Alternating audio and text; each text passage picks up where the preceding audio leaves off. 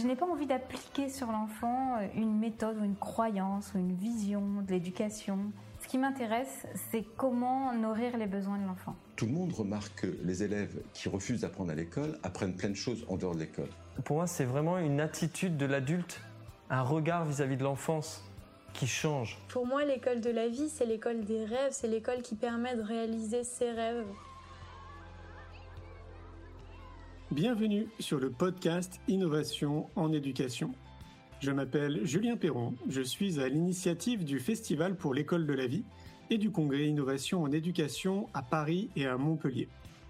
Voilà maintenant plus de 8 ans que je mets beaucoup d'énergie autour de l'éducation, convaincu que tout part de là. À travers ce podcast, vous allez découvrir de nombreux professionnels qui se mobilisent pour accompagner les parents, les enfants et les enseignants. Je vous souhaite un merveilleux voyage sur la route de l'éducation positive. Aujourd'hui, nous avons le plaisir d'écouter Ramin Farenghi, qui donnait une conférence au Congrès Innovation en éducation à Montpellier en 2018. Anciennement consultant en direction générale d'entreprise au BCG, Ramin renoue à 26 ans avec son rêve depuis toujours, celui d'enseigner. Avide de recherche en innovation pédagogique, son parcours de prof l'amènera à questionner l'école conventionnelle en profondeur et adopter une pratique éducative méconnue et pourtant d'une efficacité redoutable. Ne rien faire.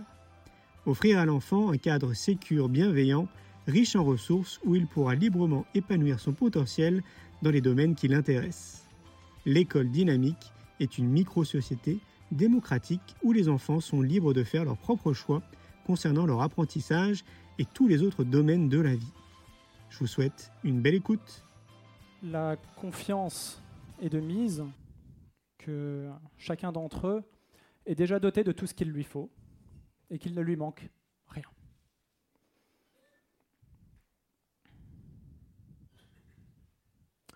Enfant comme adulte, Chacun peut ainsi pleinement être soi, libéré du regard de l'autre, de la peur de l'avenir, de la croyance d'être insuffisant, de la culpabilité de ne jamais en faire assez, du sentiment de devoir se sacrifier pour les autres, de devoir faire plaisir à ses parents et de les rendre fiers, libéré de tous les il faut et de tous les je dois. Bref, la liberté la vraie. Qu'on passe sa journée à bavarder, à pêcher, à lire ou à jouer, les choix personnels de chacun se passent de tout jugement. Alors l'idée d'accorder une telle liberté aux enfants euh, a largement dépassé le stade d'une vague utopie euh, dans, la tête d'un visionnaire illuminé. Euh, il y a des dizaines des dizaines de milliers de familles pionnières un peu partout dans le monde qui ont fait le choix de sortir des programmes scolaires et d'accorder à leurs enfants les pleins pouvoirs sur leur propre vie. Les témoignages sont nombreux et André Stern, si vous le connaissez, est bien loin d'être une exception. Certains de ces enfants fréquentent des écoles qu'on appelle écoles démocratiques, L'objectif de ces écoles est d'incarner les principes de liberté individuelle et d'égalité des droits et d'étendre ces principes aux enfants. J'ai cofondé une telle école à Paris en 2015 qui s'appelle l'école dynamique. Et il y a maintenant une trentaine d'écoles démocratiques euh, en France et des centaines et des centaines un peu partout dans le monde et qui sont d'une grande diversité. Peut-être que vous avez entendu parler de Summerhill, c'est l'exemple le plus célèbre et le plus ancien, fondé euh, il y a presque un siècle, en 1921. Euh, dans cette école, la priorité est donnée au développement psycho-affectif de l'enfant et à sa liberté de jouer autant que de besoin. Alors, l'enseignement du programme scolaire britannique est proposé, mais tous les cours sont optionnels. Pour ma part, la référence que j'ai choisie pour l'école dynamique s'appelle Sudbury Valley School. C'est une école aux États-Unis, fondée il y a 50 ans. Et une des grandes différences par rapport à Summerhill, c'est que des cours sont organisés seulement si des enfants se motivent d'eux-mêmes et expriment une demande claire. Du coup, pour essayer d'imaginer le quotidien de ces écoles Sudbury, comme l'école dynamique, on peut visualiser un regroupement de jeunes personnes de tous les âges, allant plus ou moins de 4 à 20 ans, et qu'on laisse totalement tranquille et à qui on ne propose rien. Pas de programme, pas d'emploi du temps, pas de prof, pas de cours, pas d'atelier, aucune activité dirigée, rien. Et de ce rien émerge principalement du bavardage et du jeu libre. On pouvait s'y attendre. C'est ce qu'on observe lorsque on libère les enfants de toute injonction et de toute attente. Ils bavardent et ils jouent. Jouer avec des poupées, avec des caplas, avec des animaux, un appareil photo, un ordinateur, des nombres, des idées. Jouer à la guerre, jouer à la famille, au voyage interstellaire, peu importe. Toute forme de jeu est à célébrer. Parce que jouer, c'est vivre sa passion. Et vivre une passion permet de l'apprendre en la pratiquant. Apprendre à être un bon parent, à construire des bâtiments, apprendre euh, comment les animaux se comportent en jouant avec eux.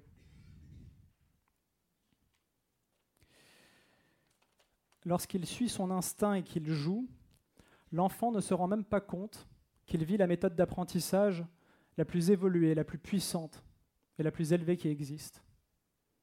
En jouant, les enfants acquièrent tous les savoirs et les compétences essentielles à la vie, et ils sont prêts à faire de leur vie une immense partie de jeu. Les anciens des écoles Sudbury incarnent une grande diversité de rôles dans la société. Académiciens, médecins, journalistes, informaticiens, fermiers, artisans, artistes, managers, politiciens, un peu de tout. Et ils obtiennent au moins autant de diplômes que ceux qui ont fait 15 années de programme scolaire. Alors attention, moi je ne vois pas ça une marque de succès en soi, pas du tout. Pour moi, c'est juste une indication qu'ils savent être efficaces et se débrouiller pour accéder au métier de leur choix, ou devrais-je dire au jeu de rôle de leur choix. En fait, pour atteindre leurs objectifs, ils sont largement prêts à jouer selon certaines règles du jeu et à se plier à certains rituels de bizutage, comme l'obtention du bac et des diplômes universitaires. Donc vraiment, ne vous inquiétez pas de cela pour eux. C'est un petit obstacle de rien du tout pour des personnes libres qui ont appris à se connaître elles-mêmes, qui ont trouvé un sens à leur vie, qui savent ce qu'elles veulent, qui sont motivées, qui sont passionnées et qui sont déterminées. Si je devais essayer de résumer en, un mot le message que j'essaie de porter aujourd'hui, c'est relax. L'âge d'apprentissage de la lecture n'a aucune importance. Étudier Pythagore, Darwin et Newton n'a aucune importance. L'important dans la vie, c'est de jouer et de s'amuser. Voilà. J'espère que vous êtes prêts maintenant à vous installer confortablement dans votre siège et regarder les enfants jouer. Relax.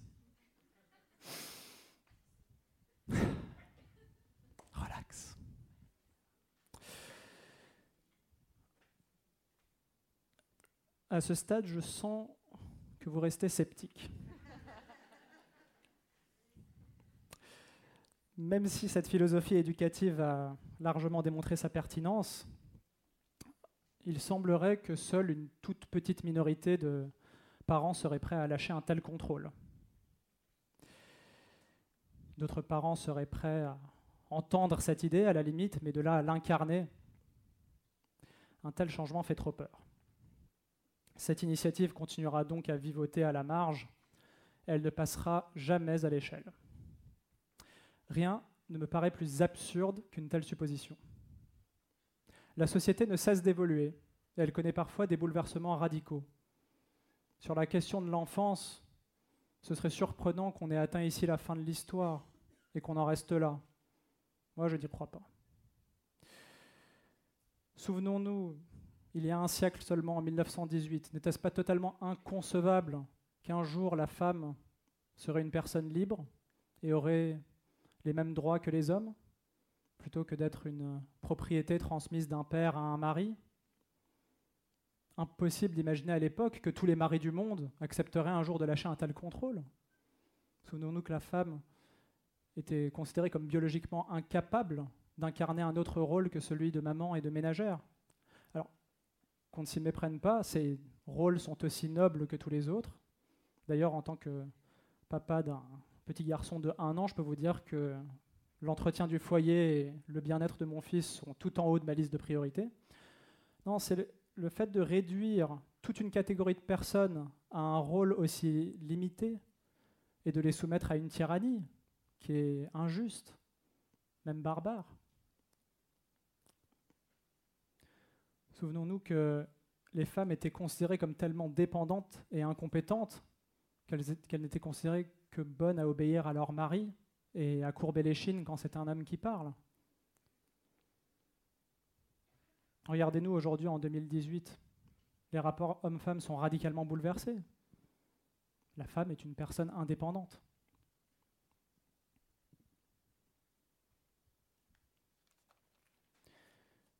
Une idée qui était totalement inconcevable hier est une réalité aujourd'hui. De même, certaines idées qui sont totalement inconcevables aujourd'hui sont des réalités de demain.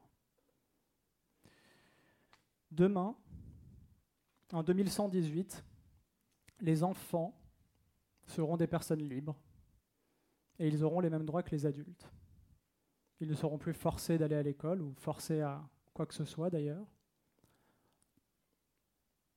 La domination adulte sera un curieux, curieux sujet d'étude de l'histoire. Et les parents lâcheront le contrôle lorsqu'ils se rendront à l'évidence qu'un enfant est biologiquement capable d'incarner un autre rôle que celui d'élève. Les enfants qui obéissent à leurs parents et qui courbent les chines quand c'est un adulte qui parle seront choses du passé. Ces temps obscurs sont bientôt terminés. Demain, les enfants auront confiance en eux et ils s'affirmeront face aux adultes. Le projet d'abolir les comportements agistes sera aussi répandu que celui d'abolir les comportements sexistes. C'est un mouvement social inévitable qui, je le sens en tout cas, est déjà largement en marche.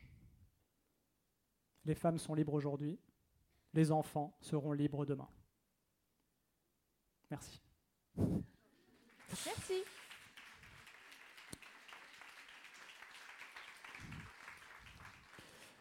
Voilà, c'était une brève introduction à l'idée, euh, au message que j'essaye de, porter et d'incarner euh, bah, dans ma vie avec, euh, avec mon fils, avec l'école que j'ai créée. voilà.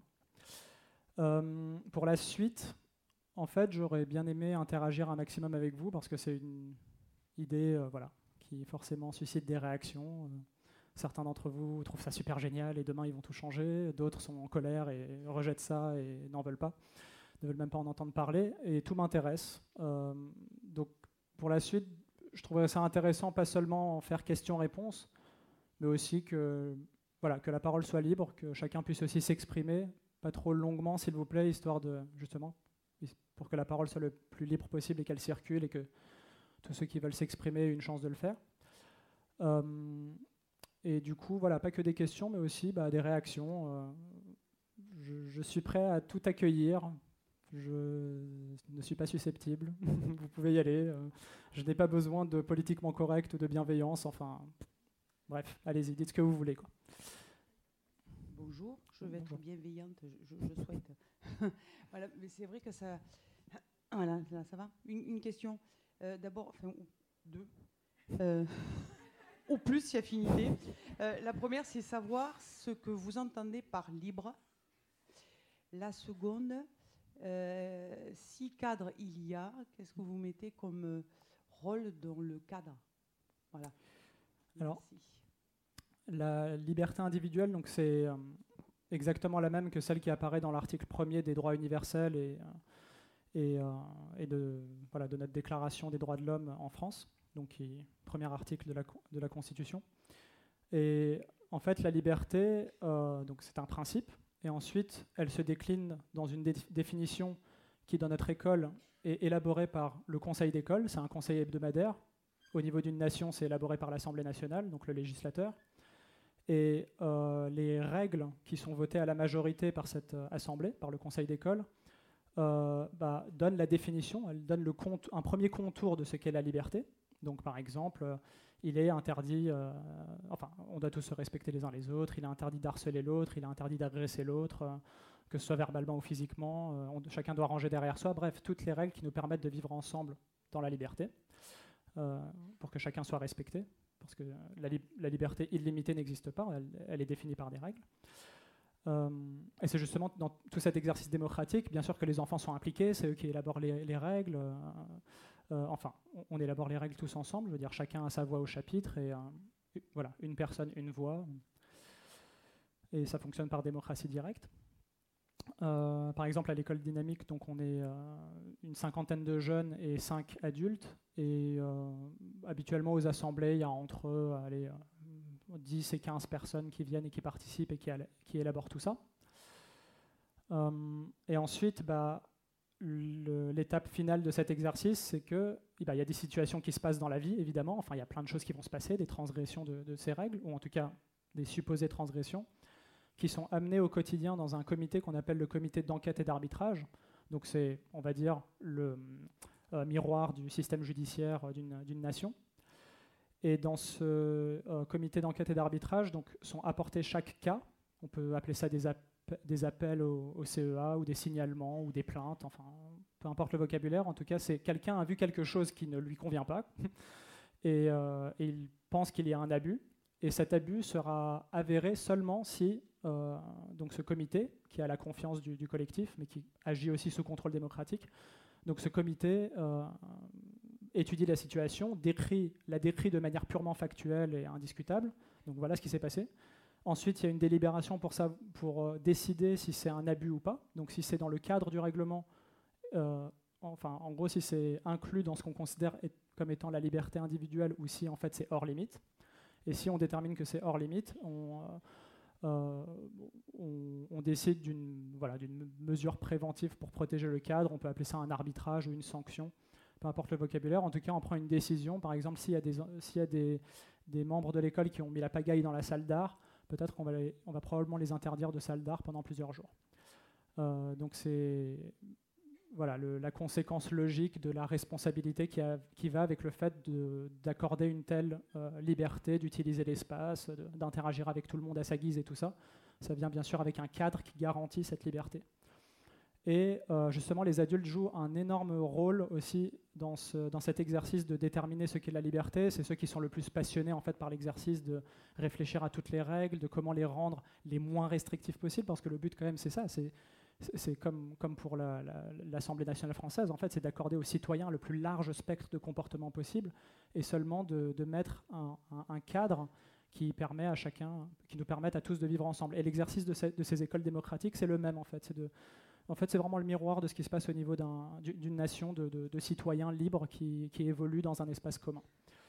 Donc voilà, désolé, j'avais vraiment besoin de faire une réponse assez élaborée parce que c'est la question de la liberté évidemment très euh, complexe. Donc, juste pour dire, par exemple, aussi pour finir, ce que ça n'est pas, on ne parle pas ici de, libération. Euh, par exemple, on, parle de la liberté euh, au sens plus, on va dire,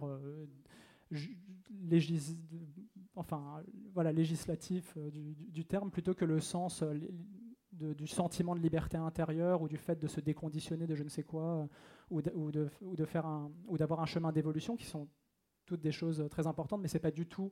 Ça, c'est le ressort juste c'est des affaires personnelles de chacun et ça, et ça ressort de la vie de chacun. Et le collectif ne s'intéresse pas à cet aspect. L'institution ne résout que ce problème-là dont je viens de parler, qui est le cadre, le, contour de liberté qui est donné à chaque individu. Voilà, j'espère que c'est clair. Bon. Euh, pardon? Euh,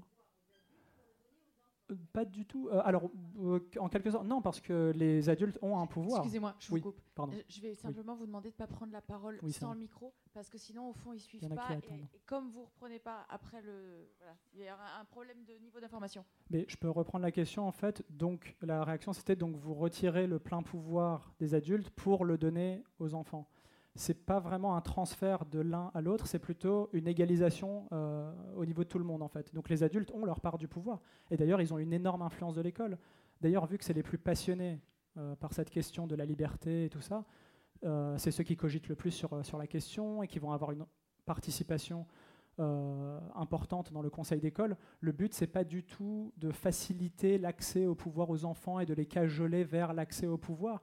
On, le rend l'exercice aussi difficile que ce qu'il est en fait dans une société. Pour exercer sa part de pouvoir dans, euh, la, République française, par exemple, bah, c'est extrêmement compliqué. Il faut aller toquer à la porte député, il faut avoir un argumentaire clair. Ça ne se fait pas comme ça, et puis on n'aide pas les gens à le faire, on les assiste pas en fait. Donc ils, font face à cet exercice euh, clairement difficile, euh, qui est l'exercice du pouvoir, qui nécessite beaucoup de, sagesse, de rigueur, de, responsabilité. Et ils l'acquièrent au fur et à mesure aussi d'observer, d'assister à ce qui se passe. Et peu à peu, oui, ils s'investissent et puis euh, ils le font avec sérieux, en fait. En tout cas, c'est ce que j'ai observé à l'école dynamique. Euh, donc c'est pas pas vraiment ce truc caricatural de on leur donne le pouvoir et allez-y. Euh, allez, voilà, c'est vraiment non, on partage le pouvoir tous ensemble. On est dans un espace commun. On essaye de vivre ensemble sans se taper dessus les uns les autres. Et ça nécessite de voilà cet exercice de dialogue permanent et de, et de négociation permanente de où se trouvent les limites et de réflexion commune euh, sur où, est voilà, sur où se situe euh, notre liberté. Bonsoir. Euh, alors moi, j'avais vu votre TEDx, donc du coup, je suis déjà très convaincue par tout ce que vous dites. Et j'avais deux questions à vous poser. La première, c'est dans le cadre actuel en France, quelles embûches vous avez pu traverser? S'il y en a eu, j'imagine que oui, mmh. pour créer une école comme ça. Et la deuxième, c'est est-ce que vous transmettez à d'autres, pour ouvrir d'autres écoles, à d'autres endroits? Alors, euh, donc oui et oui. Euh, et euh, d'abord, j'aime bien traiter d'abord la deuxième question. Donc, il y a un réseau des écoles démocratiques qui s'appelle EDEC, E-U-D-E-C. Donc, le site c'est edec.fr. Et là, vous pouvez voir la carte de France, cette belle carte avec plein de pins dessus. Donc, il y a 30, 31 écoles, plus de 50 projets de création. Et la manière avec laquelle la formation continue de toutes ces personnes est facilitée, c'est à travers des forums ouverts donc, je ne sais pas si vous connaissez le, format du forum ouvert, c'est absolument génial, un emploi du temps vierge avec des horaires, des salles, et puis chacun peut proposer le sujet qu'il veut. Et du coup, par exemple, il peut y avoir un sujet sur euh, les principes de fonctionnement du comité d'enquête et d'arbitrage. Et ceux qui veulent assister à cette discussion et échanger à ce sujet, euh, viennent. Et ensuite, on a différents niveaux d'expérience. Certains bah, qui découvrent à peine le concept, certains qui sont dans un processus de création, d'autres qui sont déjà euh, dans une école en fonctionnement depuis plusieurs années. Et ces personnes-là vont échanger, se partager euh, l'expérience, les études qu'ils ont faites, l'information, tout ça. Donc c'est voilà, c'est comme ça qu'on assure, on va dire, le, euh, en tout cas qu'il y ait une plateforme d'échange pour que chacun puisse progresser et évoluer à son rythme. Donc je dirais qu'on s'applique même à nous-mêmes les concepts de l'éducation démocratique, que chacun est complètement responsable de son parcours et euh, va le générer de lui-même en participant à ces forums. Et il n'y a pas que ça, bien sûr, il y a des livres, il y a beaucoup de bouquins à étudier et euh, beaucoup de conversations qu'on peut avoir, des immersions qu'on peut faire dans des écoles. Ça, c'est ce que je recommande le plus, en fait, c'est d'aller vraiment vivre l'école en fait pendant une semaine ou trois mois et euh, des formations aussi qui sont proposées par les différentes écoles. Donc il y a plein de choses qui existent pour pouvoir euh, évoluer dans cet univers. Et la première question, donc c'était les embûches qu'on a connues. Alors il y en a eu beaucoup moins que ce que j'avais imaginé. Vraiment, je pensais que ce serait la croix et la bannière. Euh, déjà, alors de manière surprenante, l'école dynamique pour l'instant n'a pas été inspectée. Bon, je pense qu'ils nous ont suffisamment vus de loin. Et j'ai rencontré personnellement le DAZEN de Paris, donc le directeur académique des services de l'éducation nationale. C'est le, bah, le, supérieur hiérarchique des inspecteurs de l'éducation nationale. Et un personnage très sympathique qui était assez accueillant de l'idée, qui était lui-même directeur de l'innovation et de la recherche au sein de l'éducation nationale. et qui en gros a dit bon bah je vois à peu près ce que vous faites, vous faites des lycées autogérés un peu partout, euh, mais sauf que c'est pour tous les âges et pas que à partir de 16 ans. Et j'ai dit oui c'est effectivement une, bonne manière de le voir. Euh, bon, sauf que par rapport au lycée autogéré, on n'a pas de proposition de cours, donc je ne sais pas s'il l'a vraiment bien compris. Je, me suis dit peut-être que je vais laisser euh, un peu le, doute planer là-dessus parce que je ne vais pas trop, non plus le brusquer. Et puis après, alors c'était bien plus difficile ailleurs. Alors, par exemple, à Strasbourg, c'était vraiment le tapis rouge. Alors, ils étaient, les inspecteurs étaient enchantés, ils ont trouvé ça génial. Mais ailleurs, c'est plus compliqué. Donc, euh, surtout, alors, euh, le pire, je dirais que c'était dans l'académie de Toulouse et euh, en Ariège. voilà. Là, une claire hostilité, enfin, vraiment une ambiance, une, inspectrice en Ariège en particulier, qui est vraiment dans une ambiance de croisade contre tout ça et qui, oui, c'est la guerre. Quoi. Enfin, je veux dire, pour elle, c'est la guerre, alors que nous, on, enfin, on est prêt à discuter. Euh, mais on reste relativement confiant par rapport à tout ça, parce que voilà, on sait ce qu'on fait, on, a fait ce choix en âme et conscience, on n'est pas des. On, fait ça avec beaucoup de rigueur, comme, comme tu peux le voir avec la question à laquelle je viens de répondre. Enfin, c'est vraiment pensé, hyper réfléchi et très étudié ce qu'on est en train de faire. C'est pas juste youhou, la liberté. Non, c'est ça, émane vraiment d'une réflexion philosophique très profonde et avec une, rigueur dans, l'exécution, avec des gens qui ont vraiment réfléchi au truc avant de se lancer en fait. Et, euh, euh, je veux dire en général, euh, aussi en face de moi, quand l'interlocuteur se rend compte que j'ai été à l'école centrale Paris, que j'ai été dans une université américaine, que j'ai travaillé dans le monde des grandes entreprises, que j'ai fait des choix dans ma vie qui étaient à chaque fois très clairs. J'étais prof de maths et de physique au lycée pendant quelques années. Euh, et que j'ai un parcours assez cohérent et, et, un cerveau qui fonctionne. Enfin, voilà, ils voient que c'est pas juste un truc de rigolo et, qu'ils ont affaire à des gens sérieux en fait. Et je veux dire, les, les profils, euh, on a toutes sortes de, profils. On a des thérapeutes, des gens qui étaient effectivement euh, dans, dans le monde de l'entreprise, beaucoup de gens qui étaient évidemment dans le monde de l'éducation ou de l'animation.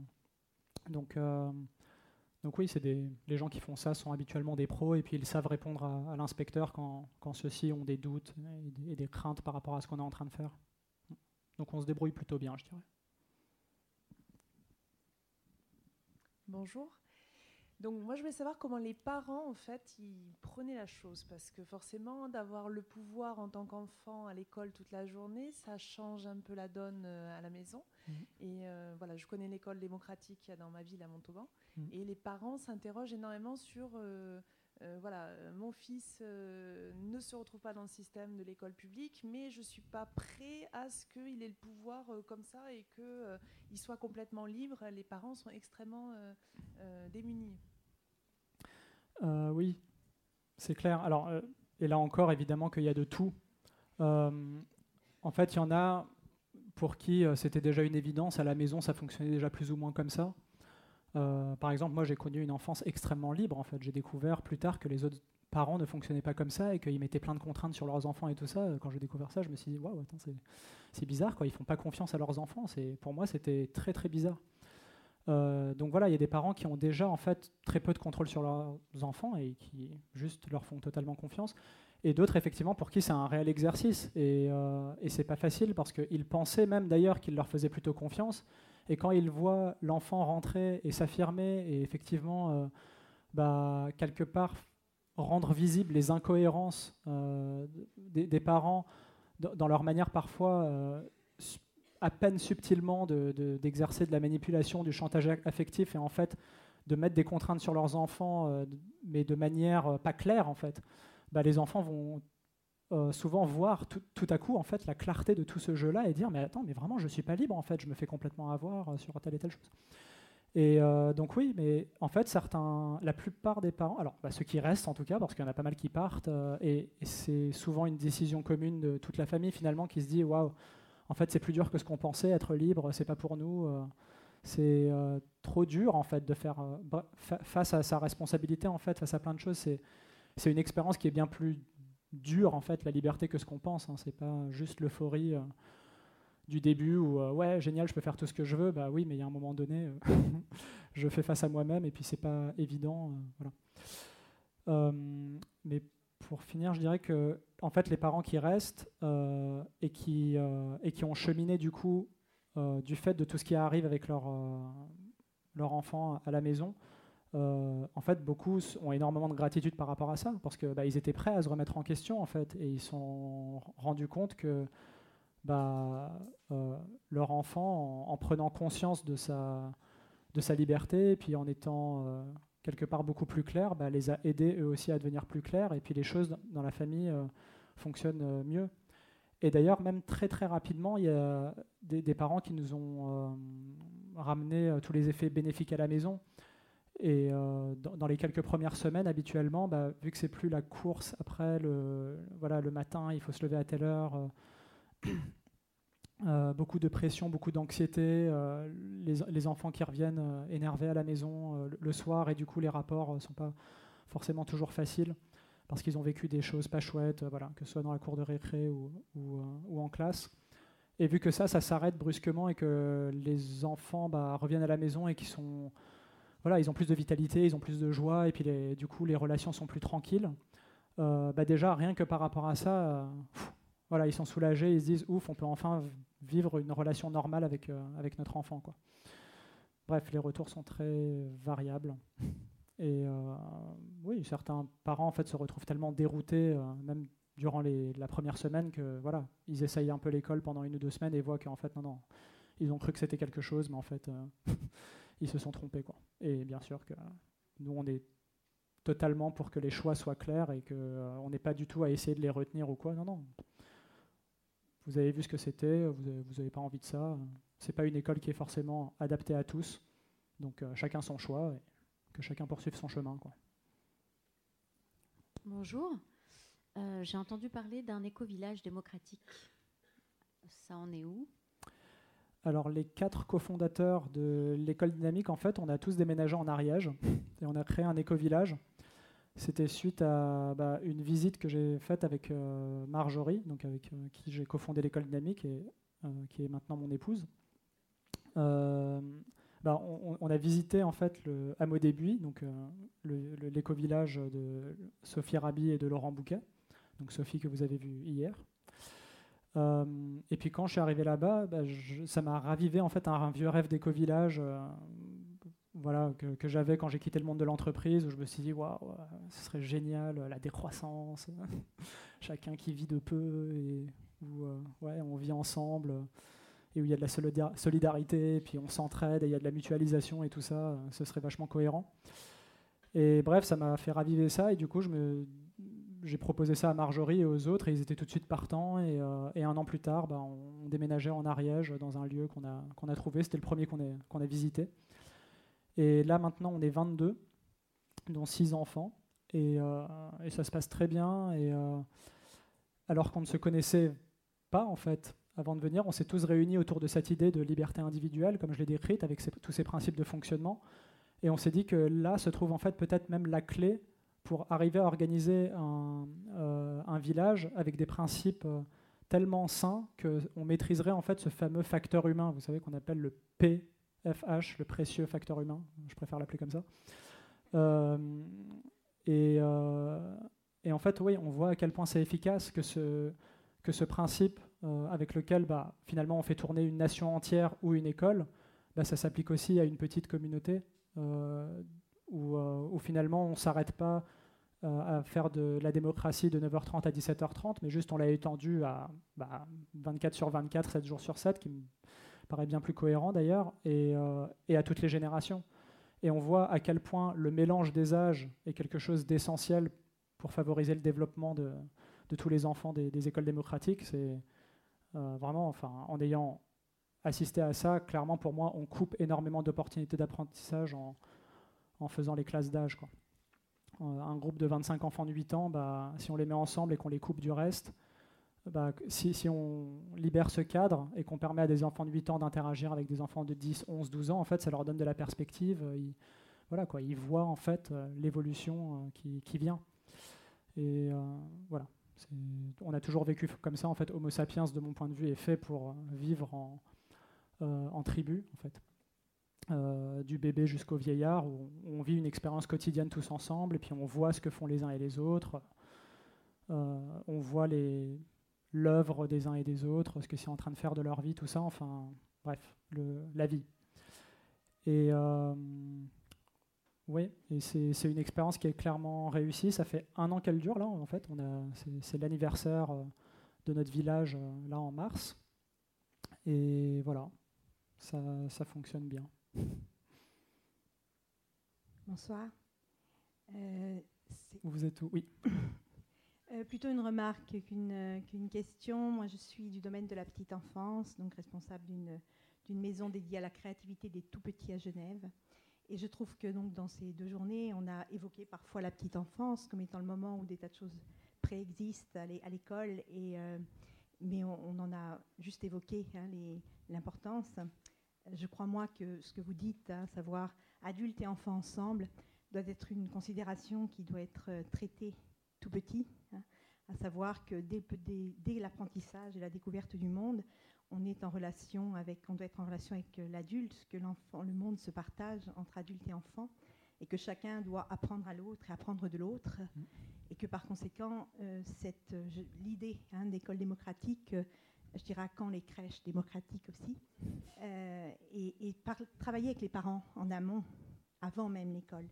C'est quelque chose d'important parce que la, liberté de penser de l'enfant se construit dès qu'il pense, mmh. c'est-à-dire à peu près à, deux mois. Quoi. Voilà. Oui, euh, même dès, la naissance, en fait, enfin, de considérer cette euh, personne qui arrive au monde comme un invité euh, qu'on accueille et qu'on considère comme, comme quelqu'un et pas juste une succession de tâches logistiques à faire. Enfin, c'est une personne avec qui on interagit, où il se passe déjà plein de choses dès la naissance.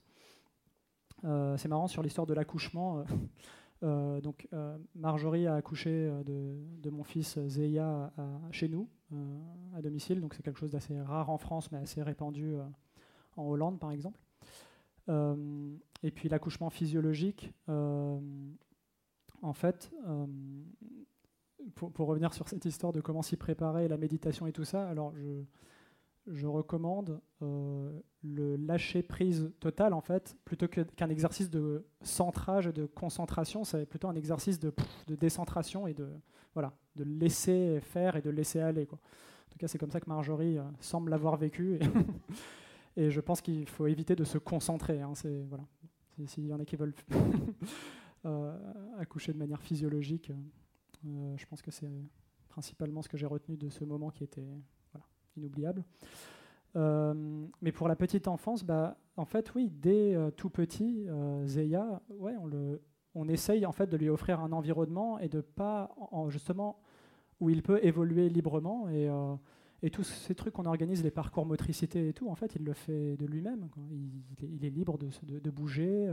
oui, parfois, il fait des trucs un peu dangereux, un peu risqués. Et, et ce qui est étonnant, c'est que bah, un, bébé à qui on a mis aussi peu de limites et qu'on a laissé euh, au maximum bouger par lui-même et qu'on n'a pas essayé voilà, d'assister, d'aider euh, dans son développement, bah, moi ce que je remarque de surprenant, c'est qu'il est très réceptif à la limite, par exemple. Quand on va lui dire euh, non, non, non, pas ça, et ben vraiment il regarde et puis et il, fait lui-même des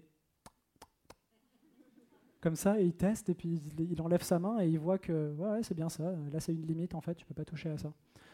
Et euh, bref, enfin c'est oui, donc sur la question de la petite enfance, euh, alors à quand des crèches euh, démocratiques bah Justement, c'est ça l'étape d'après. Donc ce que je viens de répondre, c'est pour moi le village, c'est vraiment le modèle qui permet d'intégrer non seulement la petite enfance, mais aussi les anciens, qui à mon avis ont un énorme rôle à jouer, parce qu'en fait une, bah, une, jeune maman et un jeune papa se retrouvent même souvent débordés.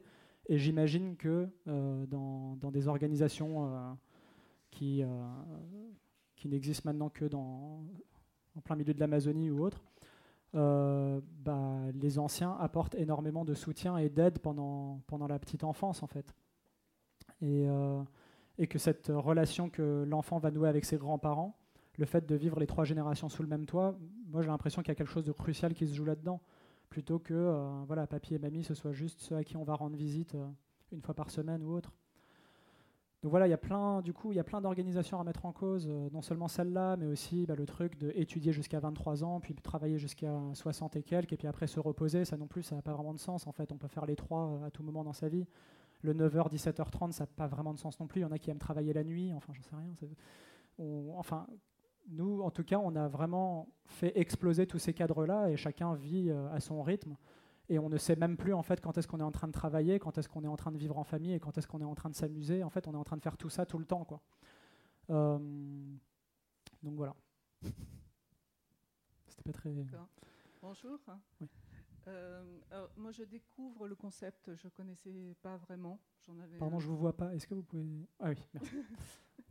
je découvre donc et euh, j'avais une question justement. Vous dites euh, on, met les enfants 4-20 ans ensemble, ça c'est mhm. génial. Effectivement, chacun discute, joue ensemble, etc. Mais quand il y a des, apports que ces, ces, enfants ne peuvent pas connaître, hein, comment vous les amenez? C'est ça qui m'intéresse. Parce que, euh, par exemple, ils vont pas, euh, si un enfant s'intéresse à la robotique, il va pas vraiment savoir ce que c'est et tout ce qui peut euh, amener. Donc, j'aimerais bien savoir comment vous faites. Je alors, sais pas si j'ai été clair. Oui, si, si, c'est très clair. Bah, c'est le problème de l'initiation en fait, et c'est alors clairement, le parti pris qui est établi, c'est que les enfants, alors je ne sais pas si on a ce parti pris pour les adultes, mais en tout cas, on a ce parti pris pour les enfants, qu'ils ont besoin d'être proactivement initiés à, les choses, à des choses pour les découvrir.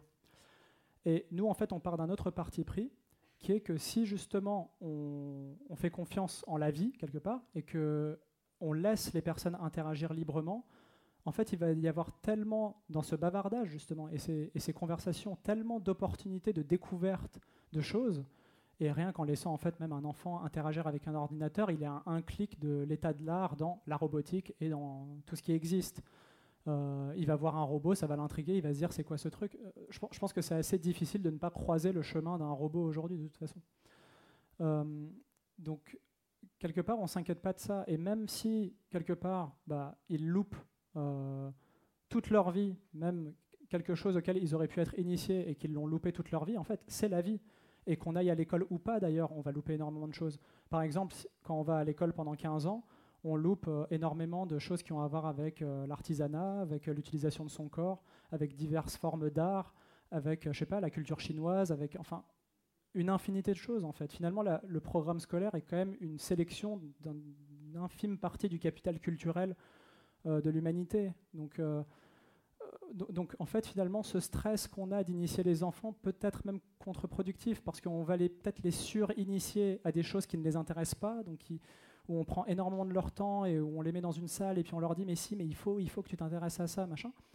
Et finalement, en fait, si on les avait juste laissés tranquilles, bah, ils, se seraient, ils auraient eux-mêmes découvert quelque chose qui les intéresse vraiment et ils se dédieraient à fond à ce centre d'intérêt. Euh, et on peut vraiment pas prédire en fait ce qui se passe à l'intérieur, les mondes que se crée un enfant à l'intérieur. Et juste pour donner même un exemple personnel, enfin, c'était pas prévisible à un moment donné que je croise le chemin d'une personne passionnée de piano et qui jouait avec une manière qui m'a vraiment euh, suscité une émotion à 11 ans et qui a fait qu'à 11 ans, donc mes parents n'étaient pas du tout du genre euh, allez on va le mettre au piano. Non, ils ont juste euh, laissé voilà quoi. Ils, ils, me suggéraient vraiment rien en fait, mais quand j'ai euh, rencontrer cette, cette, personne, ça m'a créé quelque chose de tellement fort que le lendemain, je voulais me mettre au piano et j'ai demandé à ce qu'on trouve, euh, j'ai demandé à mes parents à ce qu'on trouve une prof de piano. Et puis la semaine d'après, j'ai commencé. Au bout de deux mois, je jouais la lettre à Élise et puis j'étais à fond. Et puis j'étais, je, m'entraînais tous les jours et tout ça, quoi. Et j'ai adoré ça. Euh, et finalement, bah, cet exemple-là est assez, je dirais, représentatif de ce qui se passe pour des enfants qui vivent une telle éducation, en fait.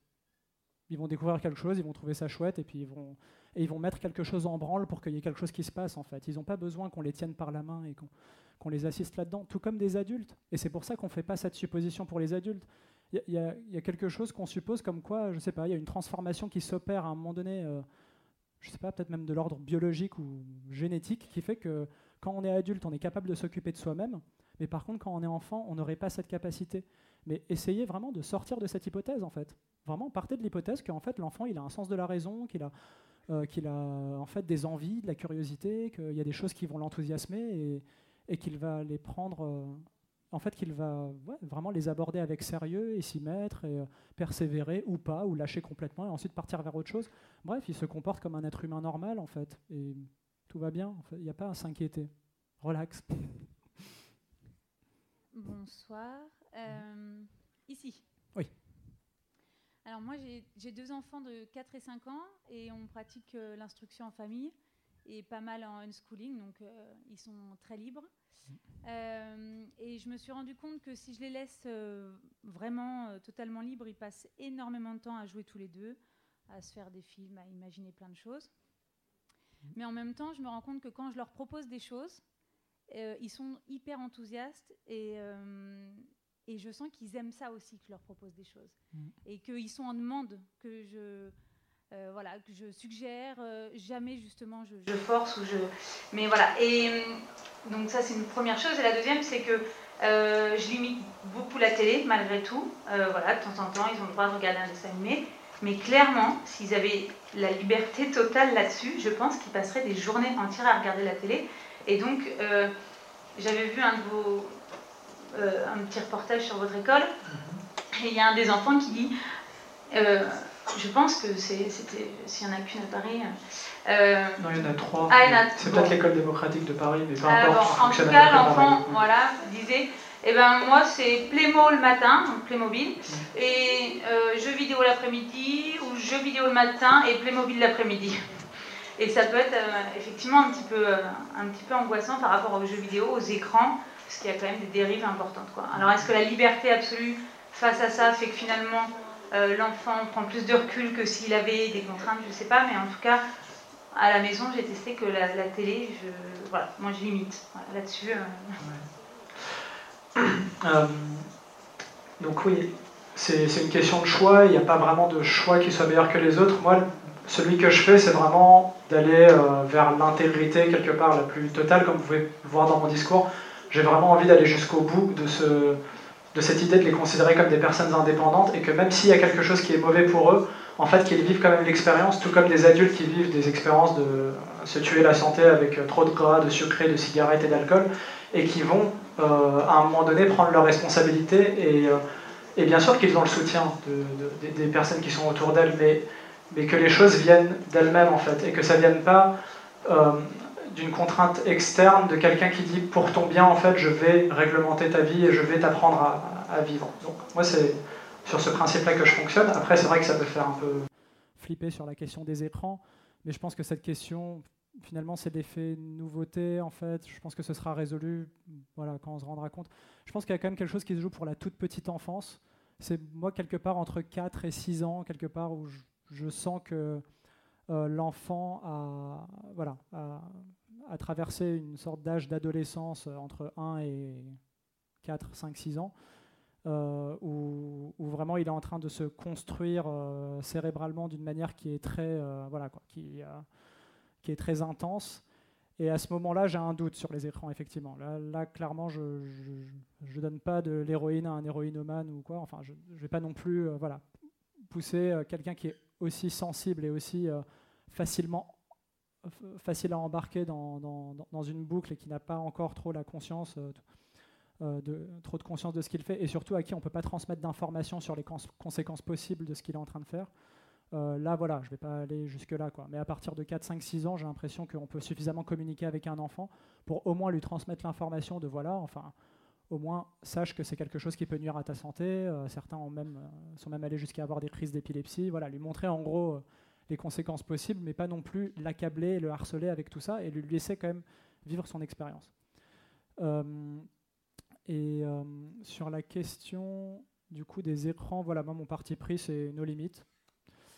Et, euh, et pour raconter une expérience quand même à l'école dynamique qui était intéressante, c'est qu'il y a des jeunes, voilà, quelque part, quelque part entre 8 et 14 ans, qui, euh, à un moment donné, sont venus en conseil d'école et demandaient à ce qu'on limite les écrans, en fait. Et demandaient à ce qu'il y ait des règles, à ce qu'on les limite et tout ça. Et il y a même euh, un des membres du personnel qui était pour, qui disait Ouais, il y a quand même des études, il y a de la science qui démontre que c'est mauvais et tout ça. Et à la fin, le fin mot de l'histoire, c'était que oui, certes, il y a des effets qui sont mauvais, mais cette école, c'est quand même l'école de la responsabilité individuelle. Et on veut vraiment aller jusqu'au bout de cette idée. Donc si on commence à réglementer là-dessus, bah après, on, logiquement, on réglemente aussi sur le sucré et le gras. Quoi. Enfin, il faut, y aller. Après, il faut tout réglementer pour protéger la santé des, euh, des, individus. Et du coup, on va jusqu'à bah, les considérer comme des irresponsables, finalement, de partir de ce parti pris et de dire bah oui, vous, irresponsables, maintenant vous venez ou vous dites s'il vous plaît, gouvernez-nous parce que nous sommes vraiment trop nuls, nous sommes trop irresponsables. Et bien en fait, il y a aussi quelque chose de sain dans ce gouvernement de dire bah non, en fait, non. On va te considérer vraiment comme une personne responsable et indépendante. Et si euh, tu as un problème avec les écrans, bah, à la limite, même fais campagne, euh, déclare euh, une journée sans écran et le groupe de ceux qui veulent faire une journée sans écran, faites-le ensemble. Mais laissez tranquille ceux qui en, fait en font une utilisation qui, de leur point de vue, est responsable et raisonnable et tout ça. Donc si vous sentez que vous êtes aliéné par ce truc-là et que vous êtes complètement addict, bah, c'est aussi à vous de trouver les ressources et les moyens de vous en sortir en fait. Et nous, bien sûr qu'on est là pour vous aider si vous venez vous nous demander du soutien mais ne, nous demandez pas de venir vous gouverner en fait. C'est pas ça le principe de cette école. Et quelque part, si vous n'êtes pas ok avec ce principe-là, bah, il y a plein d'autres écoles où il y a plein de règles et où y a, voilà. Enfin, on n'est pas obligé d'être dans cette école, évidemment, ce serait complètement bizarre. Et euh, pour revenir sur cette histoire de euh, vraiment le, début de ta question que j'ai trouvé vraiment intéressante aussi, qui était sur la proposition. Et bien sûr qu'il n'y a pas zéro proposition. C'était une manière quand même voilà d'attester, d'affirmer euh, à quel point l'institution école, en tout cas, ne met rien en place a priori pour euh, encourager, stimuler, pour dire allez, ce serait bien que vous fassiez ce genre de choses, même si vous êtes libre. Euh, en fait, il va y avoir de la proposition un peu de partout. C'est de manière organique, il y a des relations qui se créent, il y a des affinités, des centres d'intérêt communs qui vont émerger. Et bien sûr que les parents et les enfants ont une relation euh, très proche, ils se connaissent très bien. Et moi, mon, mon sentiment, c'est juste quelque part de ni surjouer l'abstention de propositions et ne pas surjouer dans l'autre sens non plus, de pas inonder de propositions. En fait, dans le premier cas, bah, c'est juste euh, pas, pas sincère finalement, c'est pas authentique. Bah, si j'ai envie de proposer quelque chose, si ça me fait plaisir de passer du temps avec mes enfants et de faire telle activité avec eux, bah je, suis, je suis sincère, je le propose et je m'amuse avec eux en fait. Bien sûr, moi je joue énormément avec mon fils, euh, et, les enfants et, les parents font plein d'activités ensemble et ils se proposent les uns les autres. Et si on allait au zoo, et si on allait au parc, et tout ça, c'est le cours naturel des choses. Euh, et si on allait à la piscine et autres, quoi. Et euh, par contre, le fait que des pas, en fait, c'est tout est dans l'intention. Est-ce que mon intention, c'est une intention pédagogique d'initier mon enfant à quelque chose parce que j'ai peur qu'il ne sera pas initié à suffisamment de choses? Eh ben moi, je rentre pas là-dedans, en fait, parce que en fait, euh, même cette intention, elle se sent. L'enfant, il sent qu'en fait, on lui propose un truc parce qu'il euh, faut. Et c'est bizarre. Enfin, pourquoi juste on se comporterait pas normalement et pourquoi est-ce que chacun ferait pas juste ce qu'il aime faire? Et, euh, et, finalement, en proposant, en surproposant, je pense qu'on bloque un autre processus qui est aussi celui bah, de parfois s'ennuyer, de pas trop savoir ce qu'on a envie de faire, et du coup se poser la question qu'est-ce que j'ai envie de faire? Et c'est pas forcément malsain en fait de s'ennuyer, ça fait aussi partie euh, de l'expérience humaine. Euh, euh, et, ça peut être même très formateur en fait de s'ennuyer et de sortir, de se sortir soi-même de son ennui et de se trouver quelque chose à faire ou pas d'ailleurs, ou être dans l'ennui pendant un certain temps et puis se plaindre du fait qu'on s'ennuie et tout ça, ça fait, tout ça fait partie de la vie. Ce sont des expériences à vivre. Et du coup, je ne suis pas non plus dans une quelconque inquiétude, encore une fois, Euh, que les enfants euh, s'ennuient trop ou ne soient pas suffisamment stimulés ou suffisamment initiés. Donc vraiment, encore une fois, pour moi, relax. On a encore combien de temps? 10 minutes? D'accord, je vais essayer d'être plus bref. Désolé, je suis un peu long, parfois je m'embarque. Je, vais essayer d'être euh, plus focalisé. Alors j'ai une question spécifique sur le principe de démocratie dans l'école, et donc qui en soi peut être aussi une tyrannie du plus grand nombre. Et je voulais savoir comment vous positionnez par rapport à la sociocratie et au fait de prendre des décisions en consensus, en prenant en compte les besoins, les stratégies, et puis mmh. euh, voilà. Est-ce que c'est quelque chose qui pourrait avoir une place à un moment dans l'évolution de l'école démocratique? Alors, il y a des écoles démocratiques qui sont organisées en sociocratie. D'ailleurs, euh, oui, alors sociocratie, c'est on fait confiance que, les, euh, que des cercles vont se former à différents niveaux pour permettre au maximum l'autogestion de l'ensemble. Donc c'est en fait une forme de démocratie finalement, c'est une forme de partage du pouvoir, sauf que ça va être quelque chose de plus organique et où dans le principe on croit davantage au consentement, c'est pas forcément le consensus, c'est la levée de toutes les objections en fait. Ça veut dire qu'il y a une proposition qui va être émise et le cercle, euh, chacun s'exprime pour dire voilà moi j'ai une objection qui est un peu bloquante, euh, je l'exprime et ensuite tout le monde va aider à lever cette objection en proposant euh, voilà des des choses, des modifications ou autres. Et à la fin, une fois qu'on a levé toutes les objections, on y va. Euh, en fait, il y, alors il y, aurait pas mal de choses à dire là-dessus. Nous, le choix qu'on a fait, c'est la démocratie directe à la majorité absolue et à la double majorité, ça veut dire les deux tiers, quand on prend une décision qui est irréversible et vraiment impactante, comme le recrutement d'un membre du personnel, comme euh, voilà l'engagement d'une dépense ou d'un investissement important, donc ce, genre de choses, ou par exemple l'exclusion d'un membre, ça peut arriver, il y a un moment donné, voilà, s'il y a vraiment une incompatibilité. Et du coup, euh, en fait, le, truc, c'est que pour les décisions réversibles, finalement, vu que les règles sont vivantes et qu'on peut les changer euh, euh, toutes les deux semaines, parce qu'il y a deux lectures, en fait, donc comme en Assemblée nationale, en fait, donc il y a, un changement peut se décider en deux semaines.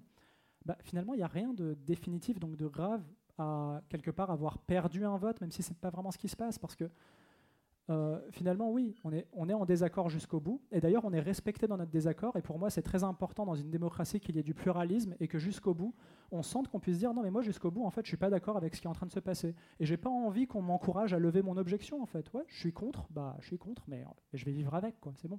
Et puis après, je continuerai à la limite, si c'est vraiment important pour moi et que j'ai du mal à vivre avec, je continuerai de faire campagne et puis essayer de faire évoluer les, les avis euh, sur une prochaine proposition. Je vais aussi mûrir dans ma tête pour voir qu'est-ce qui bloque en moi et de trouver des arguments pour euh, convaincre les autres, des nouveaux arguments. Et euh, aussi, c'est important, il y a aussi des aspects culturels en fait de comment fonctionne une démocratie.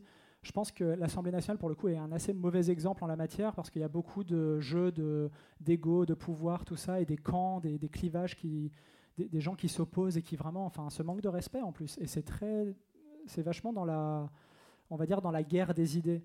Alors que quand on fait ça dans un tout petit groupe de personnes qui vivent au quotidien ensemble, en fait, on ne va pas rentrer dans ces logiques-là. Et la, culture qui s'installe, c'est plutôt une culture de comment est-ce que la parole que j'apporte euh, au centre est une parole qui va aider à rendre la décision qu'on s'apprête à prendre sur cette proposition la plus informée et la plus consciente possible. Comment je peux être au service du collectif, en fait Et d'ailleurs, quelqu'un qui ne va pas être dans cette ambiance-là, généralement, on va lui dire après coup, euh, mais pourquoi, en fait, tu t'énerves. Enfin, ça va être un peu euh, pas vraiment vu comme quelque chose de constructif. Et puis les gens vont habituellement en parler derrière et dire mais attends, mais en fait on essaye de, de prendre des décisions pour rendre notre cadre toujours plus euh, voilà qu'il permette toujours plus de liberté, euh, pour que tout soit vraiment possible dans cette école et que chacun se sente bien. Bah là, c'est le meilleur état possible de la réflexion actuelle, et puis on va continuer de s'améliorer et d'évoluer à l'avenir. Donc il y a vraiment voilà, pas de raison de, sentir qu'il y a une dictature de la majorité, une frustration de la minorité qui ne va pas pouvoir. Il euh, n'y a pas ce genre de choses en fait. Donc euh, qu'on choisisse la sociocratie et la démocratie, il y a des facteurs culturels qui vont faire que dans un petit groupe, on va, ça, va être quelque chose d'assez sain. Suite à un blog sur l'école du futur que j'anime depuis quelques années, je suis approché par des groupes qui veulent monter des écoles. Et très, très rapidement, les premières questions qui se posent, c'est première étape, budget, combien il nous faut de trésorerie pour démarrer, quel est le budget d'une école euh, à terme, mm. et donc est-ce qu'on peut avoir très concrètement euh, votre expérience? Oui, donc euh, pour l'école dynamique, il y avait pas besoin de pas mal de trésorerie parce qu'il faut bloquer 9 mois de loyer, 3 mois pour la caution et 6 mois pour les, une sorte de garantie de, de, fonds qu'on bloque à la banque si jamais il y a des impayés. Donc ça, c'est une pratique surtout à Paris en fait, et c'est pas forcé que ce soit partout. Mais en général, je dirais qu'en investissement, il faut prévoir un an de loyer. C'est souvent, il y a des travaux à faire, il y a des voilà. Euh, ensuite, le budget d'une école, c'est assez simple. Il y a un loyer à payer et il y a un personnel à payer. Et globalement, c'est tout parce que finalement, le matériel, il y aura beaucoup de dons. Et, euh, puis après, le les consommables, c'est vraiment une toute petite partie du budget, c'est quelques pourcents, donc il n'y a pas trop à s'en inquiéter. Euh, donc nous, à l'école dynamique, voilà, le budget, c'est environ 200 000 euros par an, avec 35%, 40% de loyer et tout le reste de salaire du personnel. Chaque membre du personnel est payé 1800 euros brut par mois, donc ce qui est quand même assez bas pour Paris euh, et qui est même assez bas dans, voilà, on va dire, personnel euh, euh, similaire qui travaille à l'éducation nationale. D'ailleurs, ceux qui sont venus travailler à l'école dynamique en général ont accepté de baisser leur salaire parce que voilà, ils sont passionnés, ils ont envie de venir faire ça et c'est pas et ils peuvent se satisfaire du minimum. Et pourquoi est-ce qu'on a des salaires aussi bas? Ben, On a essayé de rendre l'école la plus accessible possible, sachant que c'est très difficile quand on est dans le privé en fait de rendre son école accessible, mais au moins on peut se satisfaire euh, d'avoir des frais de scolarité qui ne sont pas comme les écoles privées habituelles qui oscillent habituellement entre 9 000 et 20 000 euros par an. Nous, c'est 5 000 euros par an, donc vraiment à Paris, on est dans le bas du bas de la fourchette. Quoi. Et du coup, bah, on a réussi à rendre l'école accessible quand même à pas mal de, je dirais, de membres de la classe moyenne que, en fait, nous sommes à peu près ici tous. Euh, mais sachant que c'est vraiment difficile pour eux et qu'ils se saignent pour payer l'école et qu'on n'a pas vraiment des familles aisées en fait dans l'école et que la plupart c'est vraiment vraiment difficile pour eux de dégager 5000 euh, euros par an. Euh, donc voilà le problème de finance en gros. Combien vous avez d'élèves? On en a 45 actuellement et on peut aller jusqu'à 50-55 à peu près. Et là on serait à l'aise pour payer les 5 membres du personnel et peut-être un petit peu augmenter leur salaire. Mais ça reste vraiment difficile cette histoire. Et puis ce qu'on aimerait surtout, c'est vraiment rendre pour le coup l'école accessible à tout le monde, ça veut dire même les euh, budgets, euh, voilà, les familles qui ont vraiment euh, pas les moyens. Et pour ça, bah, on attend toujours un mécène qui finalement, on ne sait pas comment faire d'autre parce que bah, on n'a aucun, aucune subvention de public évidemment. C'est ça la question. À l'exception des frais de scolarité, il n'y a pas de financement de l'État, de de mécènes, de sponsoring euh. Alors, l'école démocratique de Paris, ils ont réussi à trouver 15-20 000 euros de mécénat, donc ça veut dire voilà, peut-être 10% euh, de, leur budget, et qui leur permet justement de donner des bourses. Euh, et nous, le mécénat, bah, mine de rien, enfin, David de l'école démocratique de Paris a été hyper actif pour aller chercher des sous. Et le truc, c'est que nous, bah, on n'avait pas forcément des ressources disponibles pour ça, ou même le talent et les compétences pour. du coup, on s'est focalisé sur ce qu'on sait faire de mieux, qui est de faire tourner une école. Et puis, euh, et on, on s'est dit que pour ça, bah, reposons-nous peut-être sur le groupe des parents. S'il y a des parents qui se motivent, qui créent une association, euh, par exemple les Amis de l'école dynamique, et où ils vont, eux, aller chercher des fonds. Mais quelque part, on ne peut pas tout faire, on ne peut pas résoudre tous les problèmes de la société. Et déjà, faire tourner une école démocratique, c'est énormément de challenge, croyez-moi. Et donc, on s'est concentré vraiment sur ça pour faire ça bien. Quoi. Oui, bonjour. Euh, Et après, il y a une question au premier rang qui attend depuis longtemps. Oui, vas-y, pardon. Euh, alors moi, j'ai beaucoup, beaucoup de questions. Il y en a pas mal qui ont été déjà euh, abordées. moi, je suis maman d'un petit garçon de 3 ans et demi désormais. Il est rentré en école démocratique à l'âge de 3 ans. Il est tout juste d'avoir 3 ans. Et au bout de 3 mois, je l'en ai retiré, en fait. ça a été très, très dur. décision parce que voilà, c'était un rêve. J'adore totalement à la démarche, à la philosophie. Mais euh, c'est assez intéressant parce que par rapport à la, question qui avait été posée au début par rapport à des crèches démocratiques, moi j'ai eu le sentiment que pour les tout petits, ça n'était pas adapté. Euh, mon petit garçon avait, je pense, ou alors c'est peut-être moi qui avais cette projection, j'ai cette humilité de, le, mhm. de le, dire, euh, j'ai eu l'impression qu'il avait besoin de structure, qu'il n'avait pas en fait dans cette école à ce moment-là, ou que j'ai eu l'impression qu'il n'avait pas. Ça s'est traduit très basiquement hein, pour lui euh, il était en apprentissage de la, de la propreté à 3 ans et il a régressé totalement. C'est-à-dire pendant 3 mois, euh, c'était des accidents 4 fois par jour. Euh, je l'ai changé d'école, hein, il est désormais dans un modèle Steiner, donc totalement différent. Et du jour au lendemain, il n'a plus fait pipi du tout dessus. Donc pour moi, il y avait un message. Mmh. Donc c'est la première question par rapport à ce besoin de structure peut-être des tout petits. Est-ce que euh, est-ce que vraiment c'est adapté, les écoles démocratiques, pour les tout petits Ou alors est-ce qu'il ne faut pas des adaptations? Enfin, je ne sais pas. Première ah. question, je vais, je, vais, essayer de faire vite. Hein. Euh, J'en ai plein d'autres, mais je vais juste je vais s'en faire deux pour laisser la parole aux autres. Euh, la deuxième, c'est par rapport à la place des parents. dans le livre de Libre pour apprendre, il y a un chapitre sur les parents. Les parents sont intégrés à l'école, sont considérés comme membres d'ailleurs, donc peuvent voter au conseil d'école.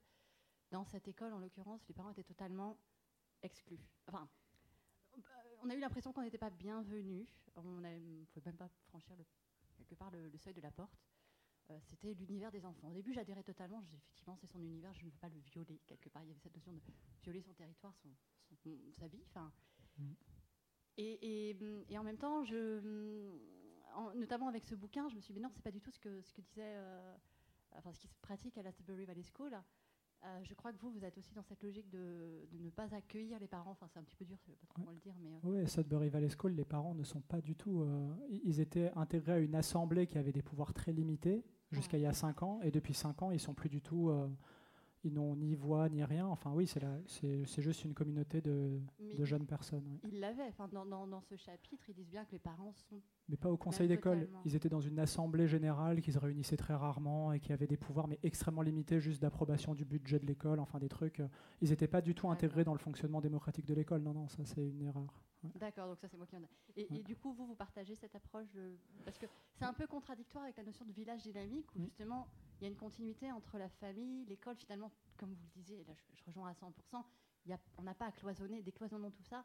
Pourquoi mettre les parents à la porte? Enfin, c'est très dur et c'est pas, c'est pas, en plus c'était pas ça, évidemment, il y avait, j'étais très investie dans le, dans le projet, très proche de la directrice, mais j'avais ce sentiment-là et on a été, on est nombreux parents à avoir eu ce sentiment-là et du coup j'aimerais juste le comprendre en fait. Encore une fois, c'est des choix et si vous voulez pas de ça, en fait, bah, c'est possible de créer une école parentale et, les deux choix peuvent s'argumenter. Et il y a vraiment des arguments qui sont intéressants pour euh, le premier. Mais d'abord, je vais répondre à la, question sur euh, les enfants de 3 ans. Alors non, on l'a clairement appris euh, de manière aussi un peu douloureuse, à vrai dire que pour la plupart des enfants de 3 ans, c'est largement trop, tôt en fait. Pour eux, cette logique du... Alors déjà, effectivement, le fait qu'il n'y ait pas du tout d'encadrement, donc ça veut dire qu'ils soient livrés à eux-mêmes dans un univers où ils doivent se débrouiller, ouais, c'est trop en fait. C'est trop de... Euh, c'est trop difficile en fait. C'est tout simplement, c'est pour cet âge-là, c'est trop difficile. Et en particulier avec euh, un enfant qui n'est pas, qui est pas encore propre, nous, c'est enfin, voilà, qui, qui sait pas encore faire ça, bah, nous, ça clairement, on l'avait mis comme un critère dès le départ, quoi, parce qu'on a, on a dit, bah non, c'est, je veux dire, vu qu'il n'y a pas de, de, personne qui est là pour s'occuper euh, en, principe de qui que ce soit et que, chacun est autonome, bah là, c'est pas suffisamment d'autonomie. Mais je dirais que ça, c'est même euh, un des aspects, mais il y a d'autres aspects. Et pour moi, l'aspect le plus important, c'est qu'on est capable euh, d'exprimer ses besoins, de dire, par exemple, quand il y a quelque chose qui ne va pas, d'arriver à le formuler en mots de quand il y a quelqu'un qui t'embête d'avoir compris le système du CEA et d'amener ton problème en CEA, ou au moins d'en parler à quelqu'un.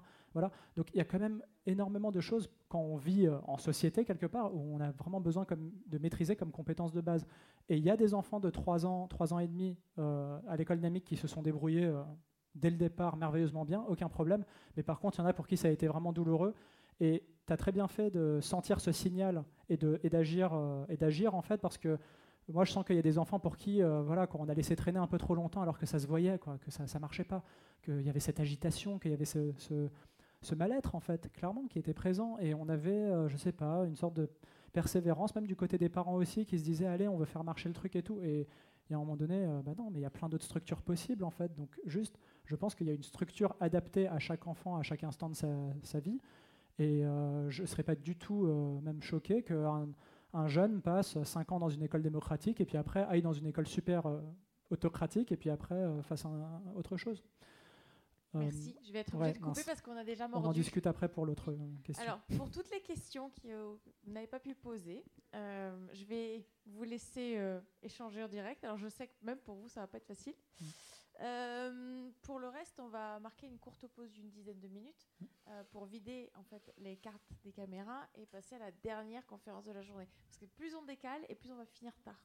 D'accord. Bah, je vous propose pour ceux qui veulent continuer de discuter de se retrouver dehors, là-bas, sous le préau. Voilà. Vous pouvez aussi rester dans l'entrée, hein, il fera moins froid. Dans l'entrée? D'accord, dans l'entrée, pardon. Je serai là-bas. Merci beaucoup, c'était super. Merci.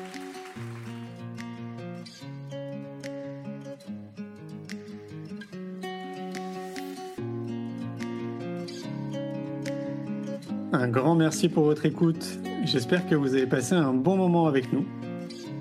Pour aller plus loin dans votre recherche, nous avons créé un magazine papier, le magazine Innovation en éducation. Un magazine que vous retrouverez uniquement sur abonnement, livré tous les deux mois partout dans le monde. Un magazine 100% éco-responsable, 80 pages en moyenne, sans publicité. À travers le Festival pour l'école de la vie ou le Congrès Innovation en éducation, nous rencontrons des milliers de professionnels qui proposent des solutions pour les parents, les enfants et les enseignants. Ce magazine se veut être un pont avec le podcast, nos événements et les films que j'ai réalisés. On se retrouve maintenant la semaine prochaine et entre-temps, je vous souhaite une très belle route.